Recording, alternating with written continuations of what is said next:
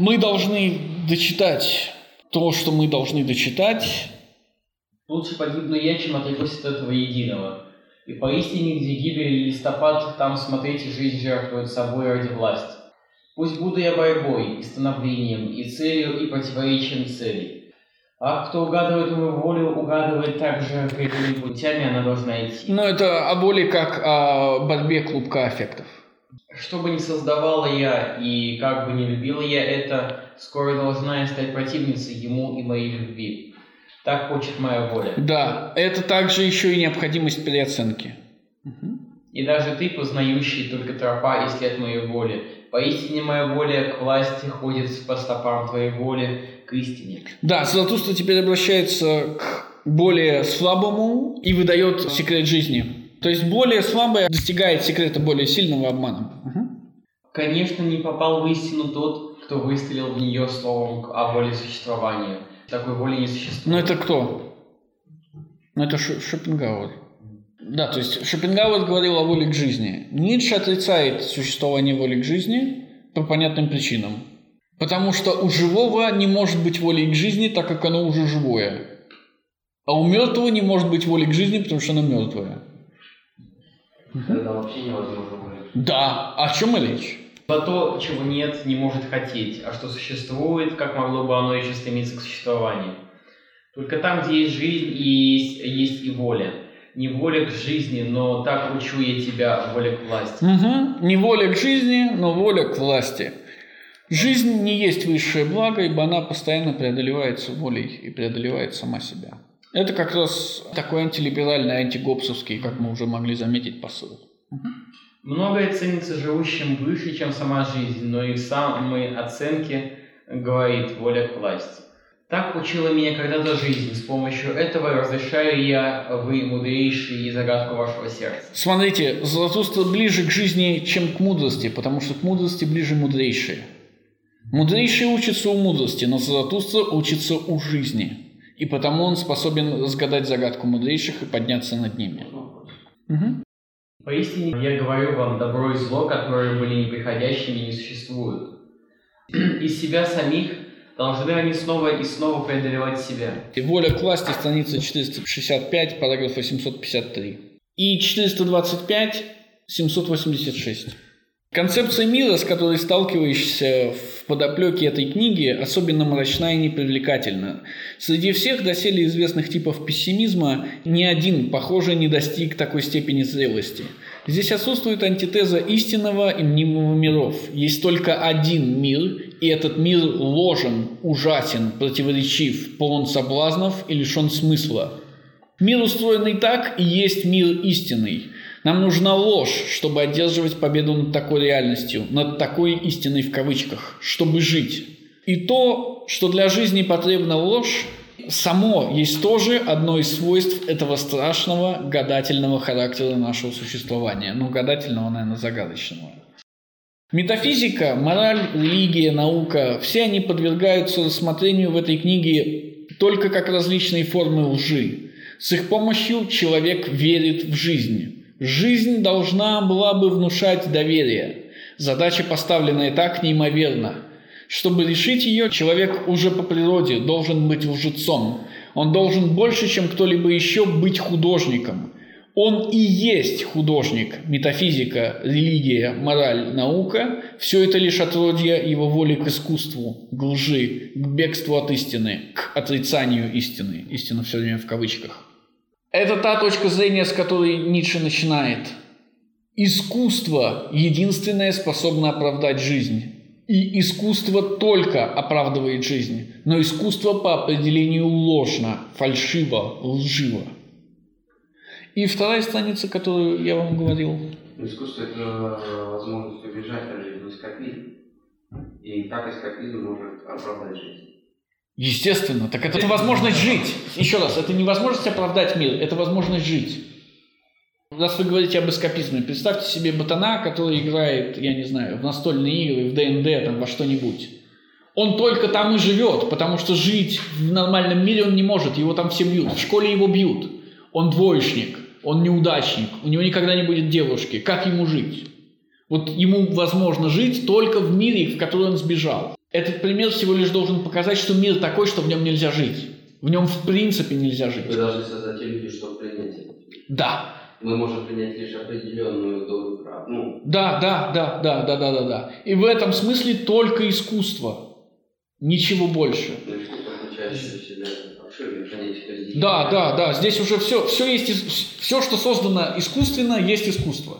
А, у меня вот вопрос. Почему, э, ну, Ницше утверждает, то, что жить нельзя, нужно создать, э, нужно создать иллюзию, чтобы в ней жить. Потому что э, без иллюзорный мир, он ужасен. Мгм. А где же, прости, где же это, где же эта воля, э, почему воля власти не может изменить мир так, Так она и меняет его. созда- создавая иллюзию? Да. А может не врать самому себе? Воля, ложь. А это не, невозможно ничего. Это просто невозможно. Ну, то есть, То есть это и есть искусство. Вы создаете что-то, это, этим занимается воля, но вы создаете ложь. Вы создаете интерпретацию. Давайте немножко шире. то есть воля власти это великое бегство. Это способ жить. Потому что другого способа жить не существует. А получается, что ложь это креативность. Конечно, создание, да, ложь это почти естественно. Так мы об этом говорили. Да? Хорошо. 786. История возникновения и отпадения морали. Тезис первый. Моральных поступков не бывает вообще. Таковы и есть совершенная мнимость. Не потому только, что они недоказуемы, что признавал, например, Кант, ровно как и христианство, но и потому, что вообще невозможны. Люди по психологическому недоразумению изобрели противоположность движущим их силам и полагают, что нашли имя для иного вида этих движущих сил. Изобрели фиктивное примум мобиле, которого не существует вовсе, по логике, из которой вообще выведена антитеза морального и аморального, следует на самом деле заключить вот что. Бывают только аморальные намерения и поступки. Почему Ницше говорит так? Почему он пытается избавиться от антитезы моральное-аморальное? Понятно. Встать по ту сторону добра и зла – это цель. Почему Ницше говорит, что не бывает моральных поступков, бывает только аморальное? Начнем с простого. Почему не бывает альтруистических поступков? Потому что каждый рассчитывает на то, что он получит. А тот, кто прыгает под пулемет? То, что мы делаем, вызывает у нас хорошее ощущение. Когда вы ощущаете себя лучше всего? Мученик ощущает себя лучше всего, когда его поджаривают на костре. Не бывает альтруистических поступков, бывают только эгоистические поступки. Это нормально, это, это простой шаг. Сложный шаг. Почему все поступки только аморальные и не бывает моральных? Потому что мораль является приписыванием поступку чего-то, чего в нем нет. Поступок сам по себе не может быть моральным. И, следовательно, сам по себе поступок всегда аморальный. Ну почему не имморальный? Почему не имморальный? Хорошее замечание. А, потому что мы рассматриваем с точки зрения морали. Все что, с точ- все, что с точки зрения морали не мораль, то аморально, да? Когда мы встанем по ту сторону добра и зла, тогда он станет имморальным, да? А так пока он остается аморальным. Добро и зло, которые были бы неприходящими, не существуют. Они устанавливаются с помощью воли к власти, и ни один поступок никогда на самом деле не является добрым. Мгм. С вашими ценностями и словами о добре и зле совершаете вы насилие, вы ценители ценностей. И в этом ваша скрытая любовь и блеск и преизбыток вашей души. Но еще большее насилие и новое преодоление вырастают из ваших ценностей. От него разбивается яйцо из яйца. Всякая концепция, всякая ценность на самом деле является насилием над миром, над миром и окружающими. И кто должен быть творцом в добре и зле, поистине тот должен быть сперва разрушителем, разбивающим ценности. О тысяче и одной цели не будем повторяться. Так принадлежит высшее зло к высшему благу, и, тво- и это творческое благо. Да, итак, что есть высшее благо? Креативность. Креативность есть высшее благо. Что есть высшее зло? М, Не креативность. Разрушение. Так высшее зло принадлежит высшему благу. Креативность создает, разрушение разрушает. Креативность есть высшее благо, разрушение есть высшее зло. Но высшее зло принадлежит высшему благу, потому что креативность невозможна без разрушения. Потому что разрушение позволяет э, креативности творить. Угу. Но будем же говорить только о нем, вы, мудрейшие, хотя это дурно, хотя это дурно. Молчание еще хуже. Все замалчиваемые истины становятся ядовитыми. И пусть разовьется все, что может разбиться, нашей истины. Столько домов еще предстоит построить. Так говорит Заратустра. Просто отошли вас к нему. Том 5, страница 34, параграф 22. Про то, что самоучение о воле к власти есть лишь интерпретация. Смотрите, Заратустра не говорит вам, не отвечает на вопрос, что такое воля к власти. Жизнь, как и воля к власти, остается загадкой. И потому все, как и воля к власти, остается загадкой. О возвышенных. О возвышенных. Кто эти возвышенные? Это самые лучшие современные мыслители. Это Кант и Гегель, метафизики. Спокойно дно моего моря, кто бы угадал, что оно скрывает забавных чудовищ. Непоколебима моя глубина, но она блестит от плавающих загадок и усмешек. Возвышенного видел я сегодня, торжественного, кающегося духом. Как смеялась моя душа над его безобразием. С выпученной грудью, похожей на тех, кто вбирает в себя дыхание, так стоял он возвышенный в молчании, увешанный безобразными истинами своей охотничьей добычей и богатый разодранными одеждами, много шипов висело на нем, и, но я не видел ни одной розы. Еще не научился он смеху и красоте.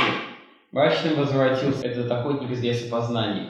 После битвы с дикими зверями вернулся он домой. Но сквозь его суровость проглядывается еще дикий зверь, непобежденный. Как тигр все еще стоит он, готовый прыгнуть.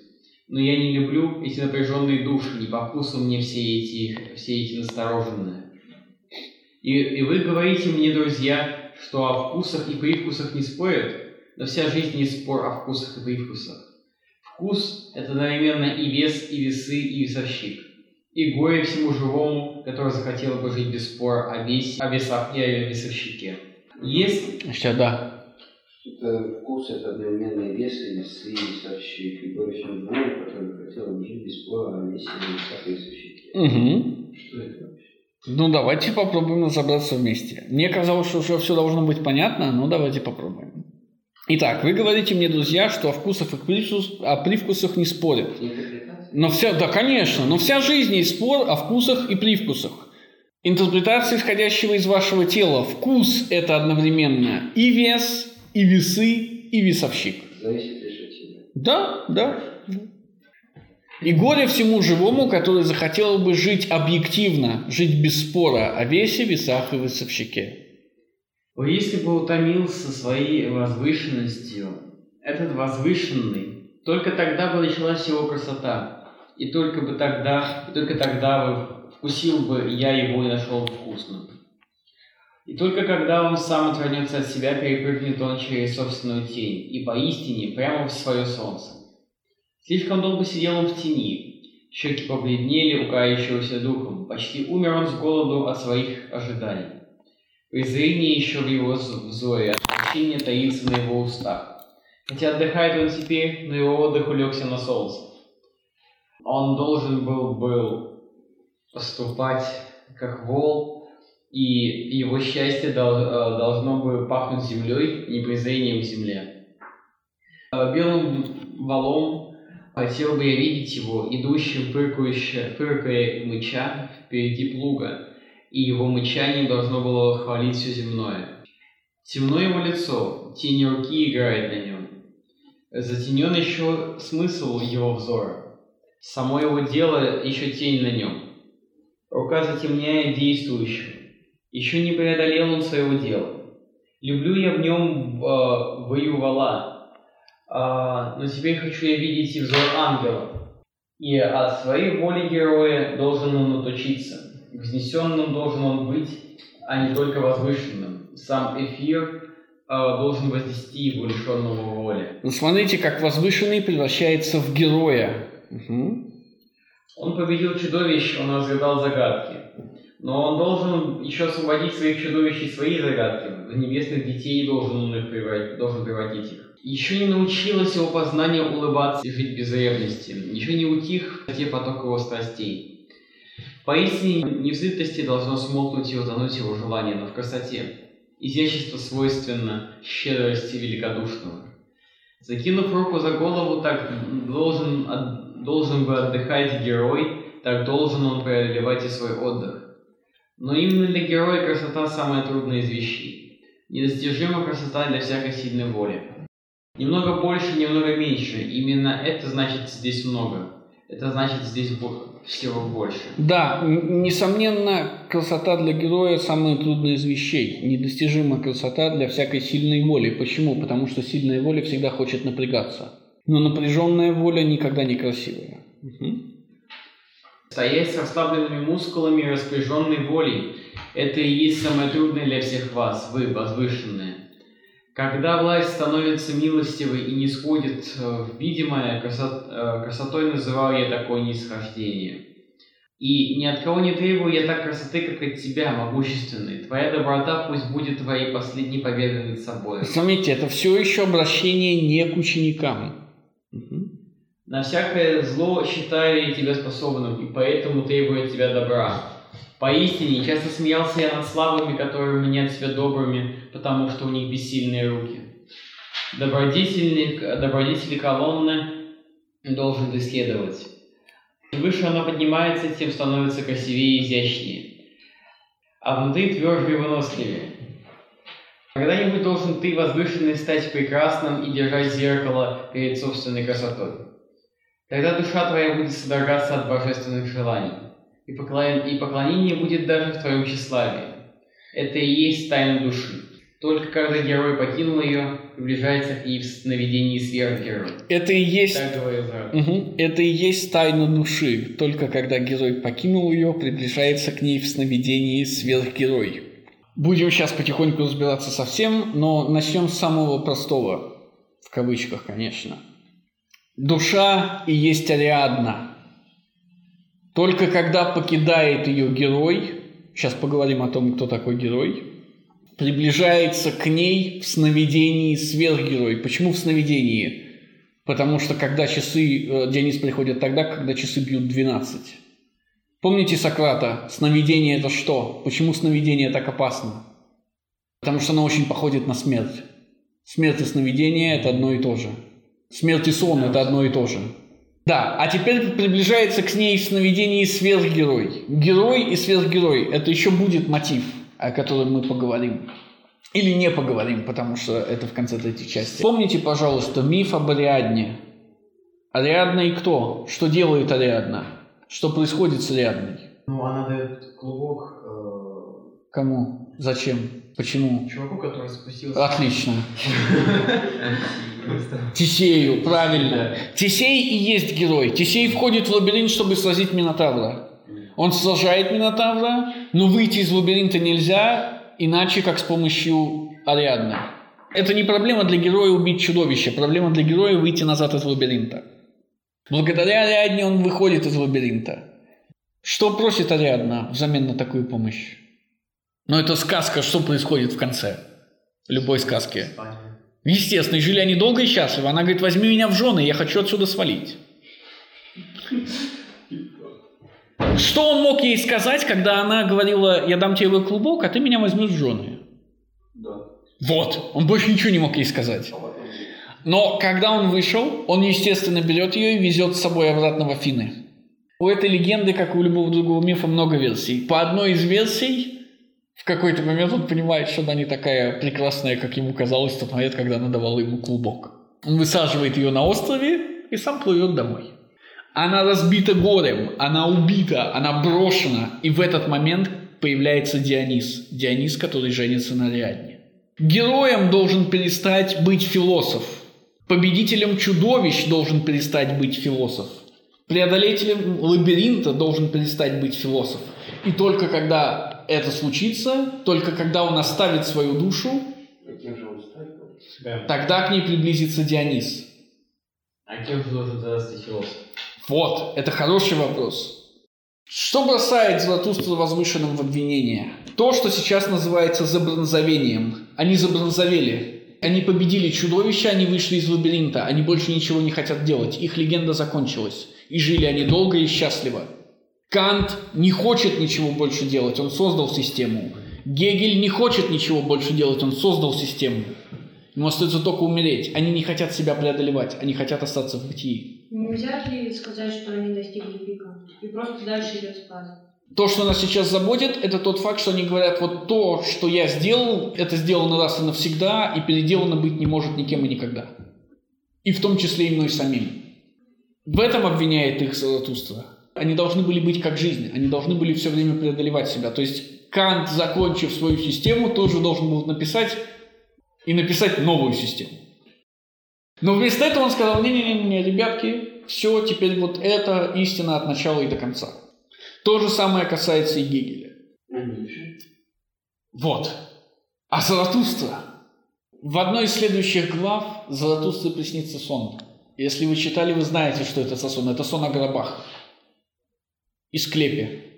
И это будет вопрос к любимому ученику. Что мне приснилось? И когда любимый ученик ответит неправильно, Заратустра покачает головой и поймет, что даже любимый ученик не есть достойный ученик. Но мы должны перейти на следующий уровень и понять, как можно было отнестись к ситуации иначе, да, как можно было жить иначе. Возвышенные искали истину, и они нашли ее. В чем эта истина? У нас есть только одна истина с большой буквы. Какая это истина? Как мы называем ее? Возвышенные искали истину, и они нашли истину. Истину с большой буквы. Что гласит эта истина? А? Вот так она и звучит. Истины не существует. Возвышенные искали истину и поняли, что ее нет. Том 5, страница 67, параграф 55. Существует большая лестница религиозной жестокости со многими ступенями. Но три из них самые важные. Да, жестокости по отношению к самому себе, по отношению к человеку. Некогда жертвовали своему богу людьми, быть может, именно такими, каким, которых больше всего любили. Сюда относится принесение в жертву первенцев, имевшее место во всех доисторических религиях, а также жертва императора Тиберия в городе Митра на острове Капри. Это ужаснейший из всех римских анахронизмов. Я призываю вас вспомнить скорее не это, а жертву Агамемнона. Он свою девственную дочь принес в жертву деяния, чтобы победить троянцев. Затем в моральную эпоху человечества жертвовали Богу сильнейшими из своих инстинктов, своей природой, эта праздная радость сверкает э, в жестоком зое аскета, вдохновенного, вдохновенного противника естества. И, наконец, чем еще осталось жертвовать? А, не пришлось ли в конце концов пожертвовать тем утешительным, священным, целительным, всякой надеждой всей э, веры, скрытую гармонию, будущее блаженство и справедливость? Не пришлось ли пожертвовать самим Богом и из жестокости к себе боготворить камень, глупость, э, тяжесть, судьбу. Ничто пожертвовать Богом за ничто. Эта парадоксальная мистерия последней жестокости осталась э, поколению, которое растет именно сейчас. Мы уже кое-что об этом знаем. Мы все. Мы все об этом уже... Нет, мы все уже, все кое-что... уже кое-что в этом знаем. Да, спасибо. Раньше, до того, как жили возвышенные, о которых мы говорили, Богу приносилось в жертву все, что можно было принести. Что здесь Бог? Истина. Истина, конечно. Философы ищут истину, они занимаются поиском истины. И на этот алтарь поиска истины они должны были положить все. Но двигаясь по ступеням религиозной жестокости, о которой говорит Ницше, наступает момент, когда самой истиной пришло время пожертвовать. И смотрите, из жестокости к себе боготворить камень, глупость, тяжесть, судьбу, ничто. Кто боготворил камень? Кто сказал, что камень – это Бог? Смотрите, раньше говорили, тыкали пальцем в это и говорили, это Бог. А мужик один такой, не-не-не, погодите, ребята, это камень. Это, это камень, ребята. И были язычники, потом Сократ сказал, что это камень. Нет. Это Анаксагор сказал, а. что камень что? Что камень? Солнце, правильно. Затем на место Анаксагора пришли ребята пошире, материалисты. Это и есть с точки зрения Ницше глупость. Почему материализм это глупость, это отдельный вопрос. За ним пришла тяжесть. Кто пришел за материалистами? Кто дух тяжести? Конечно, за ним пришел Сократ. Сократ имеется в виду здесь научный взгляд на мир, или, если хотите, позитивный взгляд на мир. Затем появилась судьба, ну, давайте я скажу вам, что э, это немного шире, чем Сократ. Давайте я ткну пальцем в Маркса, чтобы совсем было все просто. Маркс говорит, я на правильной стороне истории. Mm. Да? То есть я... Все уже предрешено. Создавать историю, все дела. Да, не, не, не, то есть ничего не надо делать. Пролетариат победит и так. Это неизбежно. Классовая борьба неизбежно закончится победой пролетариата в ней. И, наконец, во что деградирует сократизм? В нигилизм. В пессимизм и нигилизм. В ничто. Да. Это история возвышенных. Свой поиск истины они в конце концов обращают в ничто. Одна из следующих глав, это глава «Прорицатель», это как раз, я не скажу, кто это, хотя мы предполагаем, предполагается, кто это такой. Это как раз глава, где э, появляется вот деградировавший Сократик. Это пессимист. Это сократизм, дошедший до своего конца. Был ли альтернативный взгляд на этот подход? Да, и он был прямо противоположный. У греков все было наоборот. Когда они открыли смертоносную истину, они поняли, что жить можно только с помощью чего? Искусство, да, да, да. Давайте я кину вас в волю к власти страница 459, в волю к власти страница 455, том 1, э, страница 10, параграф 2, том 12, страница 507, параграф 184. Не будем читать. И снова уходит герой, приходит сверхгерой. И сверхгерой – это, конечно, греческий бог. Следующие три речи посвящены тому, чем современность гордится, достижениям современности. Эти достижения – плюрализм в образовании, объективность в исследовании и беспристрастность философского подхода или философского труда. Все три несмотря на то, насколько они возвышены, все три имеют в себе некий изъян, некий позорный аспект, который будет поднимать Золотуство. Слишком далеко я залетел, залетел я в будущее. Ужас напал на меня. И когда я огляделся, смотри, время было моим единственным современником. Тогда полетел я назад домой, все быстрее и быстрее. Так пришел я к вам, современники, в страну образованности. Да, теперь это уже обращение к современникам. Впервые посмотрел я на вас как следует и с добрыми желаниями. Поистине, с тоскою в сердце пришел я. Но что случилось со мной? Как бы, э, как ни было мне страшно, я должен, я должен был рассмеяться. Никогда мой глаз не видел ничего более пестрого. Я все смеялся и смеялся, когда, э, тогда как многие сердце дрожали. Тогда тут родина всех горшков с красками, сказал я.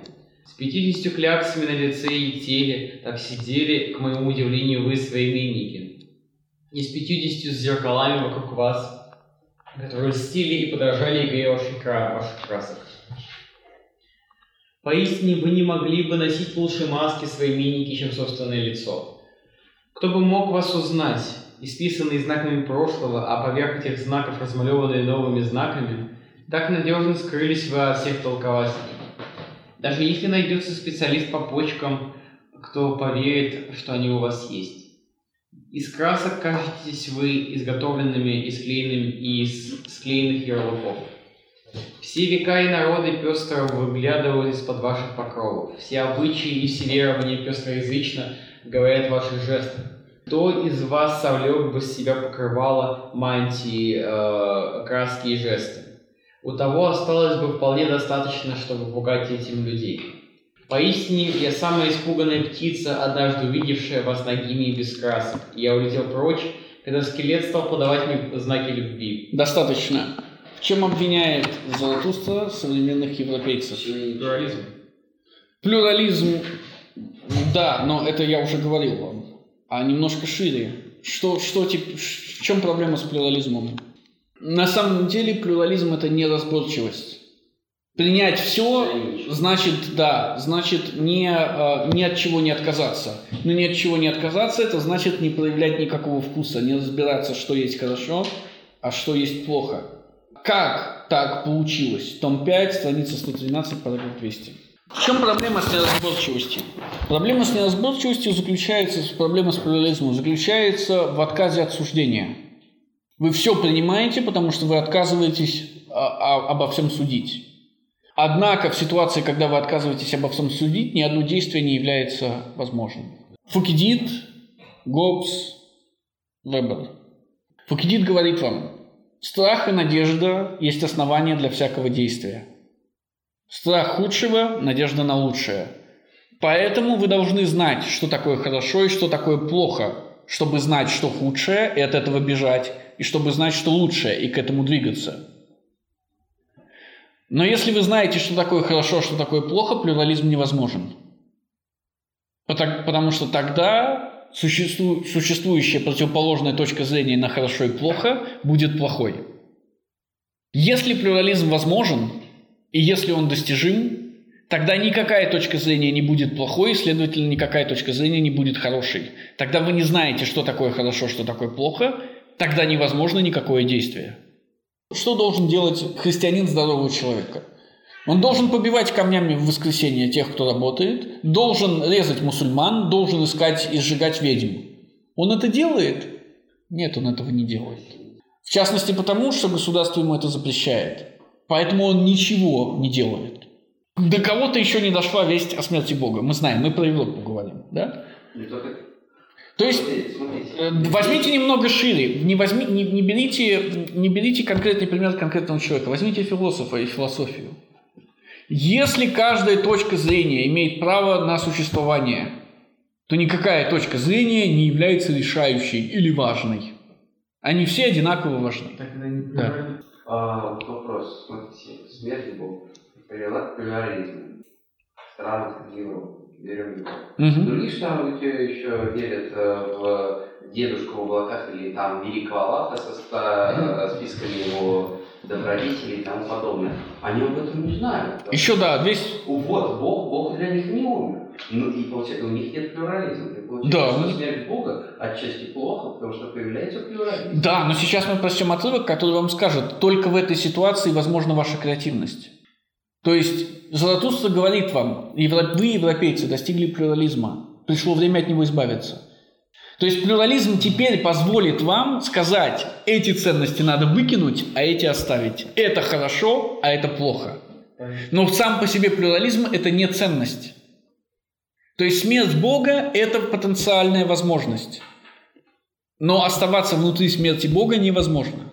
Человек эпохи распада, смешивающий расы без всякого разбора, человек, получивший вследствие этого весьма разнообразное племенное наследие, то есть противоположные, а часто даже не просто противоположные инстинкты и ценностные нормы, которые борются с- друг с другом, почти не давая себе покоя, такой человек поздних культур и преломленных лучей в среднем становится слабее.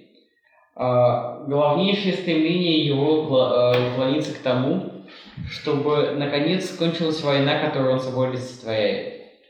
В духе успокоительной, например, эпикурейской или христианской медицины и образом мысли счастье представляется ему преимущественно как часть успокоения, безмятежности, сытости, конечного единства, субботы суббот. Да, главный завет плюрализма – живи и не мешай жить другому. То есть, грубо говоря, ничего не делай. Потому что, как мы понимаем, любое действие направлено на других людей. Да, говоря словами блаженного Икара Августина, который сам был таким.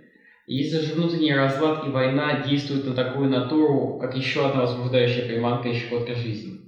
И если, с другой стороны, вместе с мощными и непримиримыми инстинктами, ею унаследованные и ей привиты, также подлинное мастерство и тонкость в ведении войны с собою, то есть самообуздание и умение перехитрить себя, то перед нами появляются эти волшебные, непостижимые, невообразимые, а, те предназначенные побеждать и соблазнять загадочные люди, лучшими представителями которых были Алкивиад и Цезарь. Я охотно присоединил бы к ним и первого европейца в моем вкусе, Фридриха II Г- Гагенштауфена. Ну, вы знаете почему, да? В его вкусе. Почему во вкусе Ницше? А, Сейчас, это же Фридрих Сицилийский, который... Ну, чем он занимался-то? Он занимался борьбой с церковью. Конечно, с католической церковью воевал, да. А из художников, быть может, Леонардо да Винчи.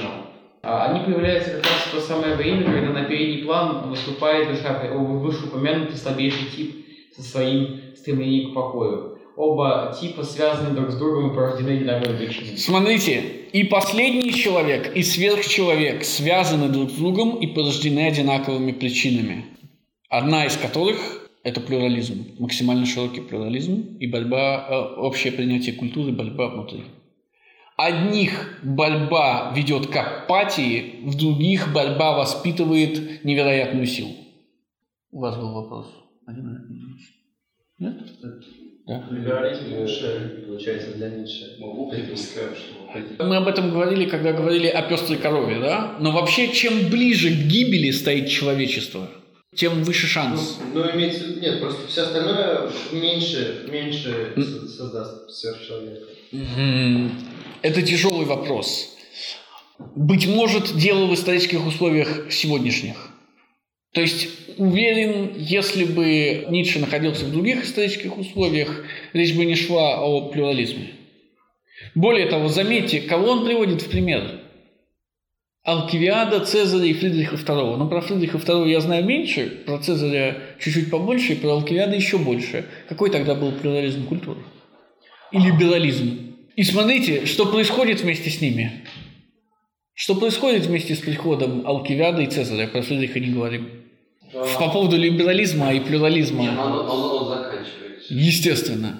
Хотя он предоставляет какие-то условия, он тут же заканчивается вместе с их появлением. Вместе с появлением Алкивиада Афины заканчиваются вообще. То есть не, не- не говоря про демократию, свободу, они вообще зак... они исчерпали сами себя окончательно. А, То же касается и старого доброго... Почему, почему не появились философы? Единственный философ, который появился по- по- после Платона, а Платон появился как раз когда все закончилось, это Аристотель. И он не из Афин. И он не про Афины, да? Он не из Афин, и он не про Афины. Что не про Афины? Он был в Афинах, но, во-первых, он сбежал, а во-вторых, кого, кого он стал поддерживать-то? Ну, Да, кого он стал поддерживать? Кто его ученик номер один? Ну, что он сделал с Афинами-то? То есть Афины как независимый полис с демократическим устройством перестал существовать к тому моменту, когда подошла к концу жизнь Алкивиада. Что уже тогда демократия была свергнута. После этого она вернулась, вернулась, чтобы засудить Сократа, например, да, но тут же упала снова. Она уже никогда не поднялась, это уже не был строй предков. Давайте еще немножко про Европу посчитаем. Эти старые добрые смешанные европейцы. Том все тот же, страница 116, Смешные или смешные? смешанные. Параграф 202. Уши современного человека остаются глухи к тем истинам, нашим истинам, которые мы уже неоднократно высказывали. Поэтому вернемся к ним еще раз. Нам уже достаточно хорошо известно, как оскорбительно звучит, когда кто-нибудь без всяких прикрас и уподоблений прямо причисляет человека к животному. И нам уж, конечно, будет почти что поставлено в вину обстоятельства, то обстоятельство, что именно по отношению к людям современных идей мы постоянно употребляем выражение стада, стадный инстинкт и тому подобное. Но что же делать? Мы не можем поступать иначе, потому что как раз в этом состоит наш новый взгляд. Мы пришли к выводу, что вся Европа, включая страны, где господствует ее влияние, единодушна во всех главных моральных суждениях. В Европе очевидно знают то, что казалось неизвестным Сократу, и чему некогда обещал научить знаменитый древний змей. В Европе знают нынче, что значит добро и зло. И как бы резко и неприятно для этого слуха не звучало, мы все же повторяем а, то, что в данном случае мним, мнит себя знающим, что само себя прославляет своей похвалой и порицанием, само а, себя называет добрым, есть инстинкт стадного животного, человека.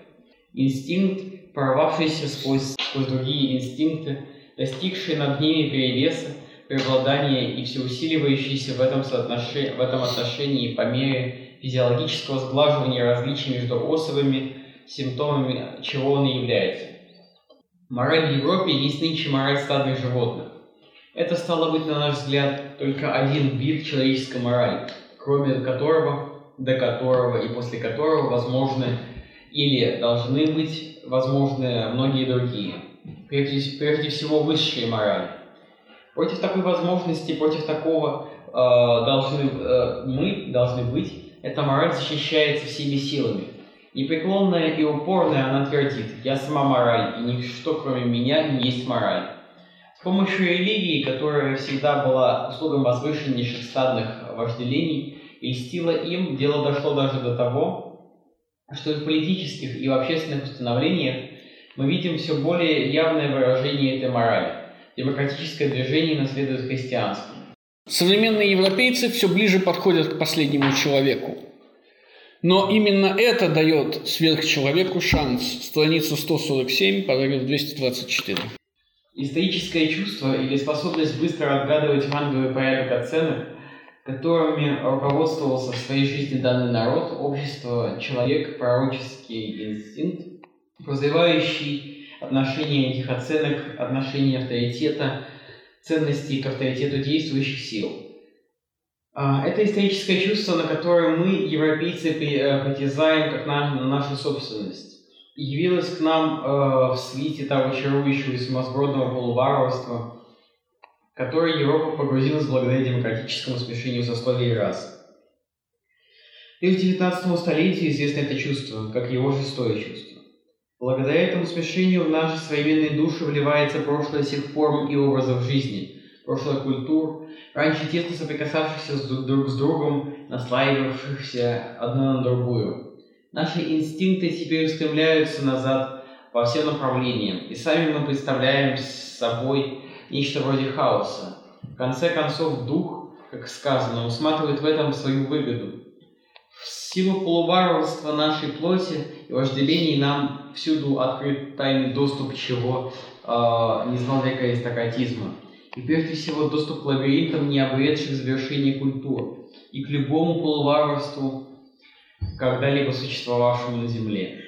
А так как наиболее значительная часть человеческой культуры была до сих пор именно полуварварством, то историческое чувство означает почти то же, а, что чувство и инстинкт ко всему, то же, что и вкус ко всему, в чем оно сразу выказывает себя не аристократическим чувством.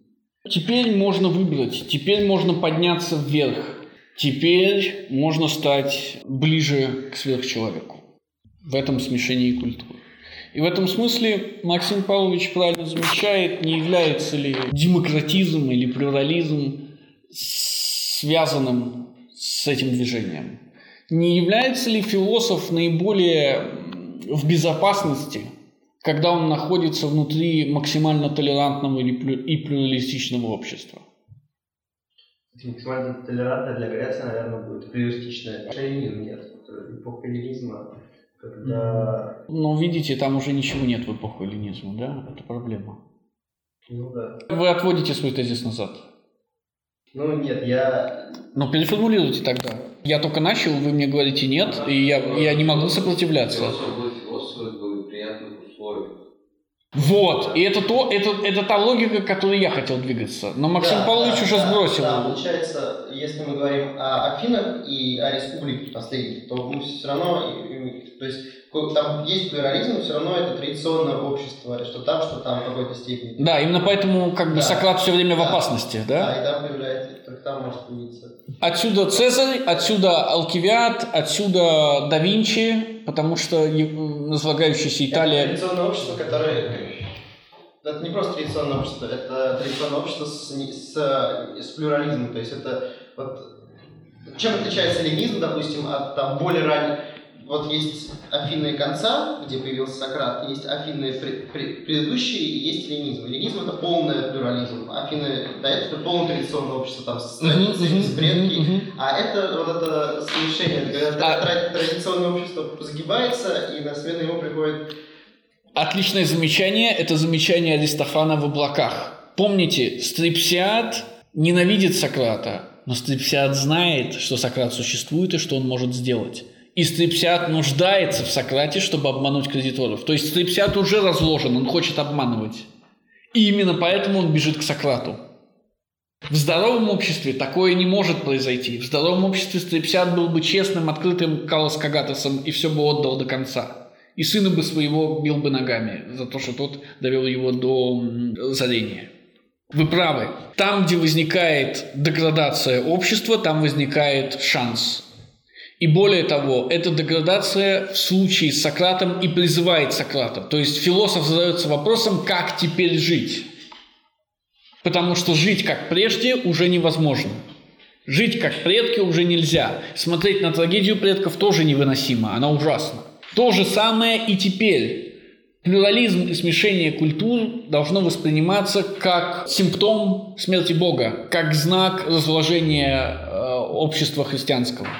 И в этом смысле это шанс для философа для того, чтобы совершить переоценку ценностей. То есть, очень грубо говоря, Ницше двигается в той же макиавеллистской парадигме, которую тот задает в рассуждениях о первой декаде Тита Ливия. Религия существует примерно 5000 лет, и каждые 5000 лет она обновляется. Пять тысяч лет подходят к концу, христианство подходит к концу, пришло время обновиться. Следуйте за мной, говорит Макиавелли. Вот примерно то же самое говорит и Ницше. Снова, заметьте, он говорит об историческом чувстве. Историческое чувство – это чувство момента. Нужно понимать, когда философ может выступить вперед с переоценкой ценностей. Он не может выступить с переоценкой ценностей всегда. Но, Да. судя по, э, если следовать э, концепции Ницше, то сейчас наиболее неблаго- э, последние 50 лет наиболее неблагоприятные времена. Что-то философ... Для кого? Для, вот, для философов. Наоборот, Появляются, то, что они появляются или нет, это же дело случайности. А вот благоприятные времена – это дело факта. Суть в том, что сейчас э, царство плюрализма, царство э, мультикультурализма, толерантности и прочее. А? И заметьте, скорее не царство, а как раз разложение. Царство разложения плюрализма, мультикультурализма и демократизма. Ну, том, Да. Во время ленизма не появился ни одного философа. По сути, вот это время, которое, когда наступил эллинизм, он, он не дает философу, а дает, дает как раз этот переломный момент между традиционным обществом, таким Аф- Афины, и тот плюрализм, который наступит потом. Ну, условно говоря, если мы возьмем Ницше, это очень похожая ситуация, когда старая такая Культура, да. Европа медленно-медленно и все. А, сейчас живем уже, уже, уже А, уже в эллинизме. в уже в эллинизме, да, да. Но Это за- То же самое с Римом было, по сути, если мы, если мы опять говорим о Цезаре. Вот не, не- не случайные примеры, но что мы имеем? Мы уже имеем разлож- разложившуюся Республику. полностью, да. А после нее империя, да? То есть, да, да, да, да, хорошо. Единственное, что я могу сказать, примечание, это то, что время теперь двигается очень быстро. И вот эта эпоха эллинизма, она и раньше-то прошла очень быстро, а сейчас пройдет вообще мгновенно. Или уже подходит к концу. Причем вы видите, как, когда случилась победа над нацистской Германией, демократизм сказал, у нас остался только один враг, это красные. Когда случилась победа над Советским Союзом, демократизм сказал, история закончилась, мы везде теперь, мы победили. Сейчас мы видим, как демократизм все, все больше откатывается назад. Все меньше веры в демократические институты существует. И уже некоторые, в кавычках, популярные люди начинают говорить, а может быть демократизм это не для всех. Я причем говорю прямо от людей на Западе. Да? То есть не, не, наши все время что-то говорят, не имеет значения. Эпоха эйфории, что вот сейчас наступит демократия, и демократия не воюет с демократией, и поэтому будет вечный мир, вечное счастье, и мы знаем, что такое хорошо, что такое плохо, она за 20 лет моей и вашей жизни уже подходит к концу. И наступает новый кризис. Именно поэтому вдруг вы видите, как демократия начинает избирать людей, которые говорят что-то очень странное. И я хочу вам сказать немножко другое, что с точки зрения философа каждая эпоха – это эпоха кризиса. Потому что ничего, кроме кризиса, не стимулирует. Я хочу сказать, что если вы открываете Макиавелли, Макиавелли говорит «кризис». Открываете Берка, Берк говорит «кризис». Открываете Руссо, Руссо говорит «кризис». Открываете Сократа, Сократ говорит «кризис». Все, давайте вернемся назад к нашей странице. Скорее хотел бы я стать паденщиком в подземном мире у теней минувшего. Ну, угу, сейчас А. дочитайте. Точнее и полнее вас, обитатели подземного мира. Ну и вы же знаете, откуда эта строчка? Нет. Это из Одиссеи, Да. это говорит Одиссею Ахилл. Но Ахилл говорит, что он скорее бы был паденщиком, чем царем в подземном мире. Заратустра говорит немножко иначе. Мгм. В этом горечь кишок моих, что ни ноги мне одетыми не вношу я вас, свои именники. Да, почему скелеты? Потому что за ними на самом деле ничего не стоит. То есть у них нет своей собственной культуры, они ничего не создали. Они только надели на себя разные одежды разных культур. Все зловещее, что есть в будущем и что некогда пугало улет- улетевших птиц, поистине куда приятнее и ближе к сердцу, чем ваша действительность. И вот так говорите вы, мы всецело действительные без веры и суеверия. Так гордитесь вы, ах, даже не имея предмета гордости. Но как могли бы верить вы, размалеванные? э, вы картины всего, что некогда верили. Во что? Во что верили. Ходячее опровержение вы самой веры и количество всяких мыслей. Неправдоподобные, так называю я вас. Вы действительные. Все времена пустословят э, друг против друга в ваших умах, но сны и пустословия всех времен были все-таки правдоподобнее, чем ваше бодрствование. Бесплодны вы, поэтому и не достает вам веры. Но кто должен был творить, у того всегда э, были свои вещи и сны, и звезды знамения, и вера в веру. Полуоткрытые ворота вы, у которых ждут могильщики, и вот ваша действительность. Все достойно того, чтобы погибнуть. Ах, вот стоите вы предо мной, вы бесплодные, худые, с торчащими ребрами. И кое-кто э, из вас хорошо понимает это и сам. Да, смотрите, все достойно того, чтобы погибнуть. Если все ценности одинаковые, все они равны, все они одинаково достойны того, чтобы погибнуть. Это значит, что все они должны погибнуть. Ну и все они достойны, чтобы существовать. Да, да, абсолютно одинаково. Нет никакой разницы. Но могут ли э, существовать вообще все ценности? Один, а- одновременно. Может, они потому- просто несущественные, то есть они никак ни на что не влияют. Да, и в этом смысле они все одинаковы, что они есть, Ну, что их нет. по прав- правую тут в левую. Какая разница? Да, это... Же вопрос интерпретации размешивания чая, вот и все. Да? Нет истинного способа размешивания чая. Ну хорошо, двигайтесь дальше. И он говорит, кажется, Бог, а, пока я спал, тайком что-то что похитил у меня. Поистине достаточно, чтобы сделать себе из этого женушку. Удивительно бедность ребер моих, так а, говорили уже многие из людей настоящего. Да, смешны вы мне, современники, особенно когда вы удивляетесь сами себе. И горе мне, если бы, э, если бы не мог я насмеяться над вашим удивлением. И должен был пить всю гадость из ваших мисок. Но я хочу легче относиться к вам, ибо тяжелое должен нести я. И, и что мне за дело, если жуки и летучие козявки сядут на мою ношу? Поистине не станет она от этого тяжелее. И не от вас, современники, должна прийти ко мне великая усталость. Ах, куда еще подняться над моей, над моей тоской?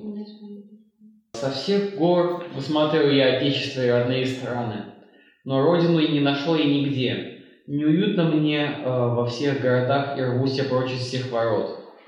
Чуждые и смешны мне современники, которым еще недавно влекло меня сердце. И изгнан я из отечества и родных стран. Так что люблю я еще только страну детей моих, неоткрытую, лежащую в самом дальнем море. Пусть ищут и ищут ее мои корабли. Своими детьми хочу я искупить то, что я сын своих отцов, и всем будущем это настоящее. Так говорил Заратустра. Да, философы будущего, естественно, философия будущего и философы будущего. В «По ту сторону добра и зла» об этом будет сказано более открыто, более активно. Комплементарная культура Европы, то есть смешанная культура Европы, позволит нам, философу будущего, создать из этих обрезков некую новую и более здоровую культуру. В этом смысле мы свободные умы, а они философы будущего, то есть они не свободные умы. Хорошо, давайте мы на этом остановимся и потом вернемся и прочитаем еще одну главу.